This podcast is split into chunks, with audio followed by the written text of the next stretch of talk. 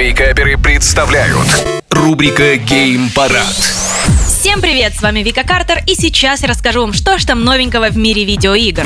Создатели Warframe анонсировали Soulframe, фэнтезийную MMO, вдохновленную принцессой Мононоки. Разработчики говорят, что Soulframe и Warframe будут во многом схожи, но у них и хватает заметных различий. Например, обе игры, они как бы сфокусированы на кооперативном PvE, однако в Soulframe используется в основном оружие ближнего боя, а сами сражения более медленные, чем перестрелки в Warframe. Сама игра пока что на ранней стадии разработки, ее идея появилась всего лишь в 2019 году, и как бы до февраля 2022 года проектом занималась маленькая команда художников. Разработчики признали, что саму игру на самом деле еще очень рано анонсировать, но они хотят, чтобы игровое сообщество поучаствовало в разработке и планируют представить первый играбельный билд в течение года.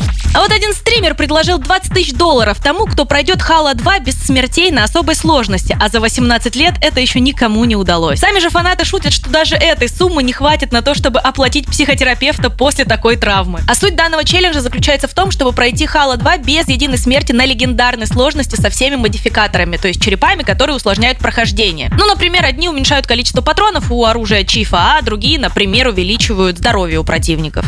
Сама сложность называется ласса, это как бы пользовательская сложность, и никогда не рассчитывали, что вообще кто-то будет э, проходить игру с такими модификаторами. Так что, если хотите немножечко страданий, ну, если вам вдруг не хватает, то вот отличный повод.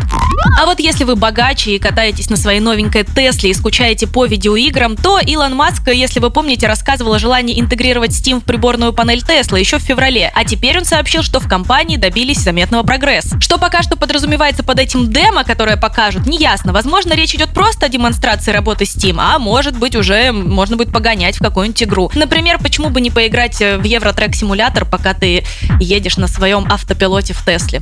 Прекрасное будущее, которого мы достойны. Ну а на этом все. Желаю всем хорошего дня, а больше новостей на YouTube-канале Game Juice. Пока-пока. Гейм Парад. По средам в Вейкаперах на рекорде.